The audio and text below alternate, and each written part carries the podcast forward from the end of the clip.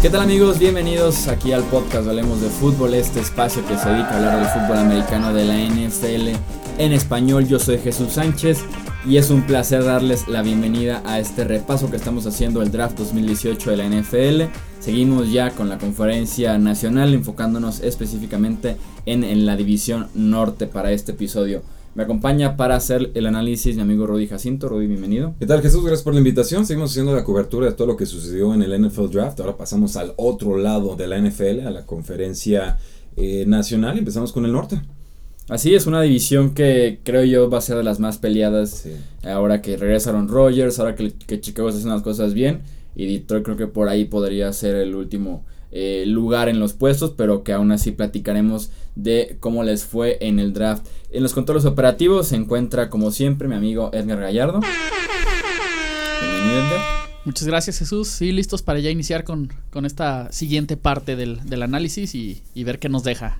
Así es, es muy sencilla la dinámica, ya saben, vamos a analizar las cuatro divisiones, primero el norte en esta ocasión, platicar equipo por equipo de las selecciones que hicieron y hacer un análisis de esas elecciones y también de cómo eh, se organiza el roster de cada franquicia después de estos movimientos. Iniciamos por los Chicago Bears, vamos por orden alfabético. Arrancamos con Chicago, que eh, tuvieron una selección de top 10 en el draft. Tuvieron la selección número 8, con la que tomaron a Roquan Smith, el linebacker de Georgia. Después en la segunda ronda tomaron a James Daniels, el guardia centro de la Universidad de Iowa. Anthony Miller, también en la segunda ronda, receptor de Memphis. Eh, Joel Ijimbuniwe, el linebacker de Western Kentucky. En la cuarta ronda. Ahora en la quinta ronda tomaron a Belial Nichols, el defensive end de Delaware. En la sexta ronda a Kylie Fitz, el linebacker de Utah. Y para cerrar en la séptima ronda fueron otra vez a la Universidad de Georgia, esta vez para tomar a Javon Wims, el receptor ya como decíamos, de los Bulldogs de Georgia. Obviamente se centra la atención en la primera selección que hicieron, en el top 10, tomaron a Roquan Smith para ser el linebacker central de esa defensiva, probablemente el mejor linebacker de toda la clase, uno de los tres mejores defensivos que tenía este 2018. Me encanta la selección, no tenían como tal un linebacker central que estuviera ahí las tres oportunidades. Estaba Danny Trevathan, que no lo había hecho mal en años anteriores, así que ya esa pareja de Roquan Smith y Danny Trevathan prometen bastante en una defensiva de Chicago, que en general es una unidad que por lo menos a mí me gusta mucho. Sí, desde el año pasado ya dan buenos eh, avistamientos y obviamente pues tienen suficiente presión en la línea defensiva para llegar a los mariscales de campos. La posición de linebackers que va de ver. La secundaria, aunque es un poco más joven, tampoco creo que fuera, eh, digamos, un derretrimento, me parece una unidad eh, promedio y agregarle a eso un Rockwell Smith que te puede hacer, digamos, labores de Navarro Bowman con, una, con un esquema defensivo de Big Fangio que estuvo con los San Francisco 49ers hace algunas temporadas. Pues bueno, creo que regalarle un líder, un todólogo, un jugador omnipresente que aparece en casi todas las jugadas eh, de tacleada, ¿no? Después, bueno, el caso del centro guardia eh, James Daniels de la Universidad de Iowa, un programa que genera buenos linieros, un jugador con versatilidad, creo que va a empezar de guardia, después, bueno, pues quizás lo puedan considerar a, modo de centro, pero eh, lo que hace algunos años era un problema, ahora pues para Chicago creo que la, línea ofensiva pues de las mejorcitas de la NFL. Sí, sobre todo el interior tiene a Cody Whitehair como centro, que fue segunda ronda apenas en 2016, a Kyle Long como guarda derecho, que fue primera ronda y de los mejores guardas que tiene la NFL, además con versatilidad. En el del draft del 2013 y ahora sumas a James Daniels que también es un eh, guarda que se especializa en movimientos, me quiero imaginar cómo va a ser utilizado James Daniels en pases pantalla o de atracción con Tariq Cohen, por ejemplo, este running back versátil o con Taylor Gabriel, el receptor que llega de Atlanta a Chicago. Entonces, va a estar divertida la ofensiva. Sí, me gusta cómo se puede mover esa ofensiva, que además ya tienen a Matt Nagy, que es el head coach y que además es de las mejores mentes ofensivas que tenía la NFL. Y a la ofensiva se le suma además la otra selección de segunda ronda, Anthony Miller, que fueron agresivos, subiendo por él, entregaron incluso segundas rondas del próximo año. Y ya tienen un, un cuerpo de receptores respetable, con Allen Robinson y Taylor Gabriel llegando en esta agencia libre. Y veremos, yo creo que la pelea principal va a ser entre Kevin White, que ha sido una excepción desde que llegó en 2015 a, los Chicago Bears, y este novato Anthony Miller. ¿no? Sí, 5'11, 190 libras, Universidad de Memphis, seleccionado con el pick número 51. Hicieron un cambio con los Patriotas de Nueva Inglaterra para escalar posiciones y, tomarlo. Eh, gran jugador. El problema, bueno, tiene 23 años, un poquito más grande de lo que se esperaría. Se le compara a Sterling Shepard, pero en sus mejores momentos yo lo comparo con Odell Beckham Jr. O sea, si hay uno del Beckham Jr. en esta camada, creo que va a ser eh, Anthony Miller y no lo digo con, con, ligeras. Entonces a mí me gustó mucho la selección que hicieron los Osos de Chicago aquí. Sí, para sumar también destacar esta selección de quinta ronda, este liniero defensivo Nichols que llega a una línea defensiva que ya luce fuerte con Akim Hicks, que ha sido de los mejores linieros defensivos interiores de las últimas dos temporadas, con Eddie Goldman, con Aaron Lynch y con eh, Leonard Floyd para llegar por los extremos. Entonces yo, a mí me parece, insisto, una unidad bastante eh, completa que tiene también jugadores de segundo año que van a contribuir, como es Eddie Jackson, por ejemplo, que venía de una lesión fuerte. Parece que este año ahora sí va a ser el bueno para este ex safety de la Universidad de Alabama. Y en general creo yo que fue una buena clase de Chicago que complementa bien también una buena agencia libre. Sí, quizás me hubiera gustado un volado hacia el final, no sé, alguien que presionara al, mariscal de campo, un defensive end para combinar. ¿Con Leonard Floyd? Sí, me hubiera, me hubiera, encantado porque, bueno, creo que le pueden mandar demasiada eh, carga extra, dobles jugadores a, a, Leonard, que de todas formas es de los jugadores más dominantes en su posición y sigue en claro ascenso, pero creo que tomar a Rocon Smith como que les cambió mucho los planes ahí. Quizás no esperaban que les cayera y, ahí hubieran podido tomar un pass rusher, pero eh, buen draft. Sí, no, con buen draft. Se hablaba, creo yo, con este pick número 8 que las opciones eran o Quentin Nelson o Roquan Smith. Ahora sí que el que dejaran ir esos dos los Indianapolis Colts número 6 iba a caer a Chicago y así fue. Con los Colts se fue Quentin Nelson y llega finalmente Roquan Smith al centro de la defensiva Big Fangio que, que será una unidad a seguir muy de cerca. Pasamos de un draft bueno, creo yo, a uno de los peorcitos, o que por lo menos así se ha percibido en los últimos días, que es el de los Lions ah, de Detroit. Creíamos el otro es de los Raiders, ¿no? Ah, perdón, no. Perdón, seguimos. No están tan cerca de los Raiders, pero sí más o menos van por la categoría de los peores drafts que tuvo este 2018. Arrancaron con el pick número 20 de la primera ronda tomando a Frank Ragnow, el centro de Arkansas. Después con la segunda ronda tomaron a Kerryon Johnson, running back de Auburn. Para la tercera ronda tomaron a Tracy Walker, el safety de Louisiana Lafayette. En la cuarta ronda, entregando una tercera ronda en la próxima edición del draft, tomaron a Deshaun Han, el defensive end de la Universidad de Alabama. En la quinta ronda, Tyrell Crosby, el, el tackle ofensivo de Oregon. Y para cerrar, el fullback de la Universidad de San Diego State, Nick Bowden. Aquí mismo les, eh, en el último mock draft que hicimos, les pusimos un dinero ofensivo interior a Detroit porque por ahí existe la posibilidad de que no fuera tan fuerte esta unidad. El problema que yo tengo con Frank Ragnow es que me hubiera gustado una selección que cubriera el costado defensivo en lugar de ir al costado ofensivo, sobre todo en la línea ofensiva, y en dos picks seguidos que fue lo que hicieron, línea ofensivo y después corredor. No veo la necesidad tan fuerte de estas dos posiciones como para invertir en el inicio de un nuevo programa en Detroit con Matt Patricia como head coach, con Robinson como GM por ahí me acaba de ver el draft de Detroit en ese sentido. Yo creo que ya están fastidiados de no poder correr el balón. Es, es una clara situación. Por más corredores que entran, reciclan, rotan, etcétera, ninguno se ha consolidado. Entonces dijeron, bueno, vamos a poner a alguien en el, en el centro de la línea, que es, creo que, tiene problemas la, la línea ofensiva de los eh, Detroit Lions y luego vamos a poner un corredor en el que realmente confiemos que podamos ir, tiene un talento por encima del promedio, no es un jugador eh, que no ha dado el estirón como Mir Abdullah, no es un jugador de relleno como pudiera ser un Tion Green que ya lo cortaron, no es, es un jugador, pues, vamos, más corpulento para zona roja como pudiera ser un Zach Center que creo que está ahora sí que al precipicio del, del roster que posiblemente pudiera ser cortado. Eh, y pues digo, atrapa bien los pases, pero ese es, ese es, el trabajo de Golden Tate y de, de Amir Abdullah, ¿no? Los pases más cortos. Eh, coincido contigo, no entiendo por qué los Detroit Lions no invierten en presión a mariscal de campo. O sea, si tú le a mariscal de campo, el resto de tu vida se vuelve muchísimo más fácil. Van dos años que Detroit no invierte casi nada en pass rusher, llámese tackle defensivo, llámese defensive end, eh, llámese linebacker que te pueda llegar por exteriores. Eh, la verdad es que le han apostado a muchas otras posiciones y no a estas. Pero yo así entiendo esta, estas primeras dos selecciones. Queremos reforzar el juego terrestre, ya no queremos estar pasando 40, 50, 60 veces por partido, vayamos ganando o perdiendo. Y eh, entiendo la idea, pero no me gusta la ejecución. Sobre todo porque, pues si bien Ragnar, bueno, este, les llega en el pick 20 y lo toman, un jugador ah, digo, adecuado, pero vamos, la, zona interior de la línea ofensiva era de las posiciones más fuertes en el draft, entonces creo que te puedes dar el lujo, si no había alguien muy claro, que creo que Ragnar no lo era, te podías esperar un poco más a tomar a alguien, pero sobre todo con Kevin Johnson, que fue tomado ahí como en una, un marasmo, en un grupo de corredores en, en ese paquete, eh, creo que fue hacia el inicio de la segunda ronda, que se fueron como seis corredores, dices, bueno, pues qué tan superior es realmente un Kevin Johnson a un, no sé, un Ronald Jones, qué tan superiores son Darius Guys, de que ya había sido tomado en esta zona, por ejemplo, eh, bueno, que fue tomado un poco después, qué tan superior era un Nick Chubb.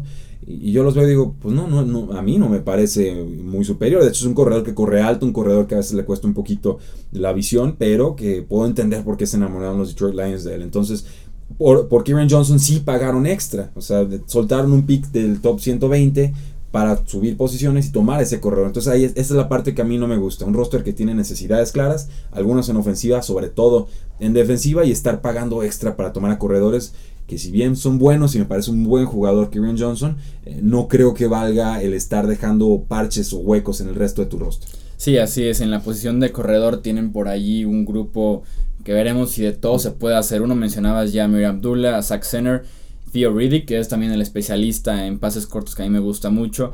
Legareth Blount, que llegó en la agencia libre. Y ahora se le suma a Kieran Johnson, que a mí se me hace una copia cercana a lo que es Amir Abdullah, un corredor que te puede extender las jugadas por los laterales, que puede ser veloz, que tiene cambios de velocidades impresionantes. Ya probablemente se va Amir Abdullah después de esta firma. Veremos si hay algún equipo interesado en este corredor versátil, muy ágil, pero que se lesiona bastante. Eh, y sí, tenemos ahí un grupo de corredores. A ver si finalmente, como bien dices, pueden correr el balón los Detroit Lions con un centro nuevo, con corredor nuevo, con hasta fullback eh, nuevo, porque no, no, tenían fullback en el roster hasta que llegó Nick Bowden.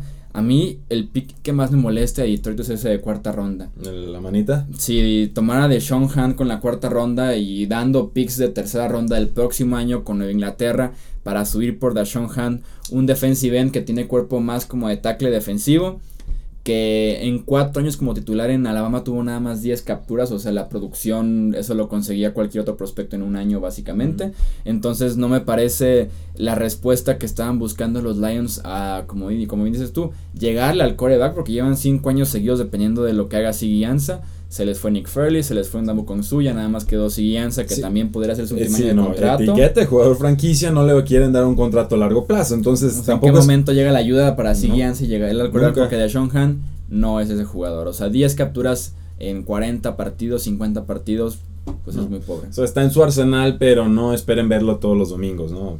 Eh, sí, o sea, en colegial no, no demostró y, pagas extra. Volvemos a lo mismo. Si tienes necesidades claras, ¿qué haces subiendo posiciones? No hay un jugador que te vaya a cambiar la cara de la franquicia así, así nada más. El caso del fullback, pues bueno.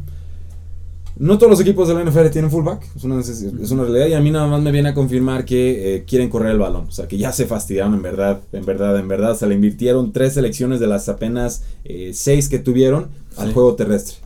Sí, eso te dice bastante del, cansancio que existe, de que no pueden correr la bola, veremos si Karen Johnson o el mismo Legarrette Blount viniendo de Filadelfia eh, lo puede hacer. Bueno, dije tres, podrían ser hasta cuatro, porque también tomaron un tackle de Oregon Terrell Crosby, que es un prospecto intrigante que puede jugar en la derecha como guardia o como tackle, pero no estás esperando que sea titular el año 1. Pasamos entonces a los Green Bay Packers que tuvieron bastantes selecciones en este draft, que se estuvieron moviendo bastante desde la primera ronda. Ellos fueron los afortunados, los que le robaron a Nueva Orleans por ahí el pick de primera ronda el próximo año, en ese cambio que hizo Nueva Orleans para subir por Marcus Davenport. Green Bay bajó bastante en la primera ronda, después subieron otra vez para hacerse de los servicios de Jair Alexander, el cornerback de Louisville. Después en la segunda ronda fueron otra vez por cornerback, en esta ocasión por Josh Jackson, el cornerback de Iowa. Linebacker fue su pick de tercera ronda, Oren Burks de Vanderbilt. En la cuarta ronda tomaron a Jamon Moore, el receptor de Missouri. Tuvieron tres picks de quinta ronda, Cole Madison, tackle guardia, Jake Scott, el, el despejador, y Marcus Valdez Scanling, el receptor. En la sexta ronda fueron otra vez por receptor, en este caso por Equanimus Sam Brown de Notre Dame. Y otra vez tuvieron tres picks ahora en la séptima ronda. Tuvieron a James Looney, tackle defensivo, a Hunter Bradley, long snapper, y a Kendall Donnerson, eh, linebacker para presionar principalmente al coreback, un linebacker exterior. ¿Por dónde empezamos? Son me selecciones. Me gusta que Green Bay prometió ser agresivo en la agencia libre y por lo menos sí eh, firmaron a Jimmy Graham, firmaron a Mohamed Wilkerson, o sea, sí estuvieron moviendo en la agencia Soltaron a Jordi Nelson. Sí, eso sí, diferente a lo que han, han, hecho en años anteriores. Y también prometieron por ahí estar muy movidos en el draft. Y también lo hicieron, adquirieron un pick de primera ronda que es sumamente eh, valioso. Y se hacen de Jerry Alexander en lo que es una renovación total ya de su secundaria. O sea, es una secundaria sumamente veloz y sumamente joven. Ya tenemos a Josh Jones como safety que fue pick de segunda ronda hace un año, a Jaja Clinton Dix de primera ronda en 2014, a Kevin King también de segunda ronda apenas el año pasado, y le sumamos a Josh Jackson y a Jerry Alexander de esta clase del draft, ambos esquineros, una secundaria como les decía, muy rápida, versátil, que tienen físico la mayoría y que me gusta cómo va luciendo porque era como la parte más débil que se les está haciendo muy vieja con lo que pasaba eh, recientemente en las temporadas en Green Bay y la renovación me gustó cómo quedó así ya con las opciones de Kevin King, de Jair Alexander y de George Jackson para el futuro. Sí, yo, yo creo que muchos equipos de la NFL deben tomar nota de lo que acaban de hacer los Green Bay Packers en este draft. Primero, bajando de posiciones, acumulando una primera eh, selección del próximo año con los Santos de Nueva Orleans, que tomaron a un linebacker, lo recordamos, de Marcus Davenport. Entonces, no tienes una necesidad clarísima, no hay un jugador que te encante, te bajas. Tómalo y aprovecha en la primera ronda, que es donde realmente puedes capitalizar esas altas selecciones futuras. Después, bueno, te gusta un jugador, vas a conocer a los Seahawks y suben, sin mal no recuerdo, un precio bastante accesible. Toman a Jair Alexander, que yo decía puede convertirse en el mejor cornerback de este draft. Un jugador rápido, un jugador ágil, no supera los 6 pies eh, de altura, pero se anticipa muy bien al balón y tiene una agilidad verdaderamente fenomenal. Es un cazabalones, creo que le cae de perlas a los Green Bay Packers. Después en la segunda ronda toman a Josh Jackson, que era un talento de primera, que cayó porque pues no, no tuvo las mejores pruebas atléticas, ciertamente, pero en su última temporada eh, le lanzabas un pase y era un pase que no ibas a completar. era, una, era shutdown, era como un Darrell Reeves colegial, en verdad no podías lanzar un pase y lo completabas. Entonces tienes aquí dos jugadores de perfiles muy distintos que se complementan bastante bien y atiendes lo que era tu mayor debilidad, que era la secundaria que te obligaba a estar siempre buscando puntos partido tras eh, partido. Después lo que más destacable me parece de todo esto, eh, Chuy, serían los tres receptores que toman los Green Bay Packers. Creo que fueron muy agresivos en ese sentido. Porque sí necesitan receptor, claramente. Sueltan a Jordi Nell. Bueno, ahorita tienen a Devonte Adams como arma principal. Tienen todavía a Randall Cobb, que es, suficiente, pero eh, a mí ya no me termina de, de, convencer y se lastima mucho. Tienen como receptor número 3 a Jerónimo Allison, que es un jugador que ha dado destellos en ciertos momentos. Creo que va a entrar con receptor número 3 a la temporada y ya de ahí se verá si alguien más lo puede desplantar. Quedan restos de receptores que quedaron el año pasado seleccionados. Eh, no espero mucho de ellos. Quizás Jansi sería el que más ruido pudiera hacer. Pero entonces vemos a estos tres, que es Jimon Moore, un jugador muy talentoso, que se habla de él con problemas extra cancha que en realidad no han trascendido, pero tiene manos eh, bastante, bastante suaves y es un receptor bastante dinámico. Equanimous St. Brown, tomado en la sexta ronda, el receptor de Notre Dame. Eh, para algunos el año pasado, empezando la temporada colegial, el mejor receptor de toda la camada. Pierde su mariscal de campo, pierde su nivel de juegos, problemas, etcétera. Corrió muy lento en el proceso del draft. Se vio mal en, el Scouting Combine, o sea, todo se le vino encima y termina cayendo hasta la sexta ronda. Y, y además toman a otro receptor de nombre Marqués Valdés Scantling, que no me parece mejor que Quanimo St. Brown. Y qué buen nombre, ¿eh? Marqués Valdés. Está, chido, pero lo toman una ronda antes, entonces te están diciendo, prefiero a Jimon Moore y prefiero a Marqués Valdés Scantling que Quanimo St. Brown, que en teoría sería posiblemente el, más eh, talentoso. Entonces... Yo sé a quien le veo más probabilidades de tener un impacto relativamente inmediato, creo que es a Sam Brown. Los Packers necesitan un receptor sí o sí que sea ese que juegue por afuera los números porque no me parece esa opcionalidad. Ahora, esos tres receptores son de más de 6 pies. De hecho, Sam Brown mide como 6'5. Sí, Sam Brown tiene el físico. Están buscando un Jordi Nelson. Les gusta el concepto, les gusta la idea. Jordi Nelson se volvió un poco más viejo. Hay que buscarle la renovación. Y los Packers lo, han demostrado muchas veces. Saben encontrar, igual que los Pittsburgh Steelers, receptores cuando los necesitan. Entonces, esto es uno de esos eh, de esas batallas de training camp a las que hay que estar muy atentos, sobre todo los que juegan fantasy fútbol y, sobre todo Dynasty Football, porque el tercer receptor de Aaron Rodgers siempre es valioso. Sí, yo sí esperaría que Sam Brown tuviera una temporada por lo menos decente como novato, porque sí requieren ese número 3 en la ofensiva. Realmente el esquema ofensivo de Green Bay no requiere de un receptor que corra muy rápido. Fue Randall Cobb que es el que domina por ahí el slot del centro del campo. Ni Nelson ni Devante Adams, en este caso ni Sam Brown son de los que eh, rompen el cronómetro, pero sí son efectivos con su cuerpo, con sus manos. Entonces uno de esos tres receptores sí tiene que producirle a Green Bay desde el día 1. Nada más para agregar eh, ya como cierre, me gusta mi Aaron Brooks, este linebacker que tomaron que es especialista en cobertura. Ya tienen a Blake Martínez, ya tienen a Jake Ryan, que se especializan más, está en el centro del campo, esperando el juego por tierra. Veremos cómo pueden incluir a Aaron Brooks, o veremos también si convierten uno de sus quineros o uno de sus safeties en alguien que te pueda cubrir a las cerradas, que te pueda eh, cubrir a un corredor que salga del backfield, ¿no? Entonces también Green Bay mejoró bastante y tienen eh, probablemente el as bajo la manga más grande que se llama Aaron Rodgers en este regreso, ¿no? y, tomaron un long snapper, entonces obviamente el draft es un éxito, ¿no? tomaron un punter y un long snapper, oh, Está ¿eh? bien, o sea, si quieres conseguir talento para equipos especiales, lo haces con las últimas rondas del draft, lo consigues barato, lo tienes amarrado cuatro años, ¿cuál problema?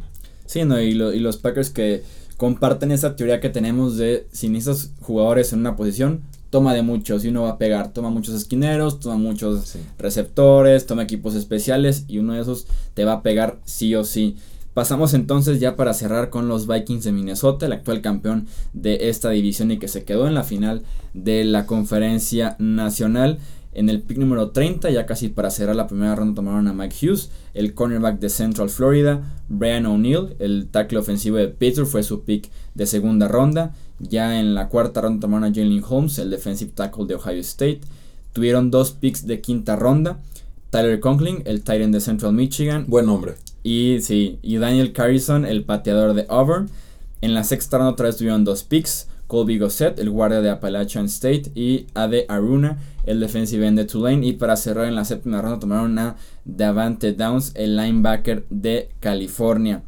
Me gustó mucho el pick de los Vikings en la primera ronda. Me gusta mucho el valor que tiene Mike Hughes en esa posición. Hablamos de que en cuestión de talento era uno de los mejores que tenía este draft. Que por ahí se había perdido mucho en los problemas extracancha. En tanto movimiento que tuvo de universidades. Tuvo tres universidades diferentes en tres años para cerrar su carrera colegial. Entonces Creo que esto le pesó, pero por lo menos en la parte física es todo lo que se puede pedir un esquinero, sobre todo en ese esquema de los Vikings que se requiere un esquinero muy físico. Ya tienen a Xavier Rhodes para ser el número uno. Trey Wayne está en año de contrato, entonces tienen que tomar una decisión con él. Y me gusta la llegada de Mike Hughes porque también Terrence Newman se va de como retirado de la NFL. Está Mackenzie Alexander, creo que me parece un buen grupo de esquineros que tienen los Vikings, sobre todo con un esquema que le ayuda al esquinero a triunfar, como es el de Mike Zimmer. Sí, de acuerdo, y sobre todo porque los esquineros son bien importantes en ese esquema, ¿no?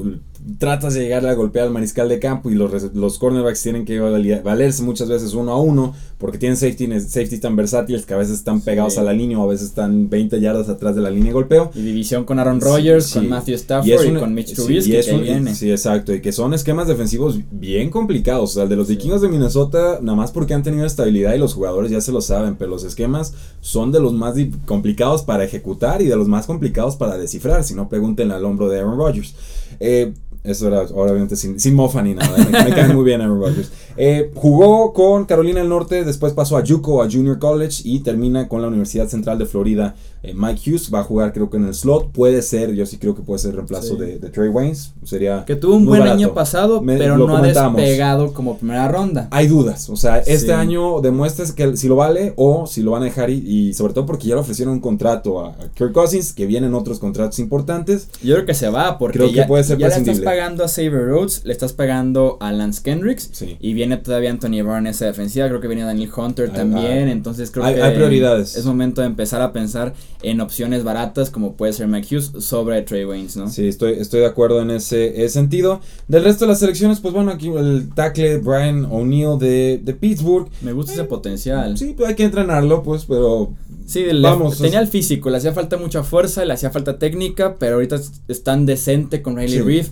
y con Mike Remmers, pero creo que podría incluso al final del año ya ser titular Ryan O'Neill en esa línea ofensiva. Ojalá, digo, sí ha estado mejorando las últimas dos temporadas ahora, pero eh, habíamos dicho los tackles no eran la posición más fuerte del draft, entonces estamos hablando de un tackle de segunda ronda, hay un, proceso de, de desarrollo más largo de lo común. Eh, Tyler Conklin, la cerrada de Central Michigan, pues, un jugador competente, así que sin, sin, muchas luces. Para complementar a Kyle Rudolph, que también. Sí, sí, Otro jugador competente que atrapa bien el balón. solo ya en la posición y ya también fue en 2011 que llegó a la NFL. Que no bloquea del todo bien, o sea, no, no tiene muchos este, bloqueadores en realidad en la posición, pero. Sí, creo, creo que Conklin podría competir por, por un puesto eh, más adelante Tal vez hace algo de Colby Gosset, el guarda que tomaron también en la sexta ronda, que podría ser titular, pero mucho más adelante. Y el defensive end de, Tulane, Ade Aruna, Eh, top 4 en la posición en cuanto a calificaciones de SPAR, que son de condiciones atléticas ajustadas por altura. Lo van a entrenar, van a ver qué puede ofrecer, pero pues obviamente la materia prima ahí para un jugador de sexta ronda eh, de cuidado. Y sobre todo en ese esquema defensivo, si se lo aprende, puede ser una ganga. Es un roster que ya está muy completo, que no necesitaba de un excelente draft. Aún así tuvieron dos, tres buenas selecciones. Se le puede sumar a este draft, entre comillas, a Dalvin Cook, que viene de lesión, que apenas jugó un mes de temporada. Y se le puede otra vez volver a sumar a otro draft de los Vikings a la Quan Treadwood, a ver si ahora sí el novato de 2016 y que prometía y que volvió a prometer en 2017, a ver si ahora sí puede entregarnos. ¿Qué sería ya su cuarta temporada? es su tercera, este año. Bueno, la tercera es importante para los receptores. no me quiero ilusionar porque, Dios mío, como, pero es que sería el receptor número 4. Tienes a Stephon Diggs, tienes del otro lado a Adam Thielen, tienes a la cerrada a Cal Rudolph, vas a tener a Dalvin Cook que podría convertirse en la opción de pase número 4, entonces está difícil. Podría ser por ahí que reciban algo de la Contradwell y sería como sumárselo a esta clase de novatos con lo que ha ofrecido en sus dos primeras temporadas en la NFL. Sería propina, pero no te puedes atener a eso. eso fue todo entonces por este análisis de la división norte de la Conferencia Nacional.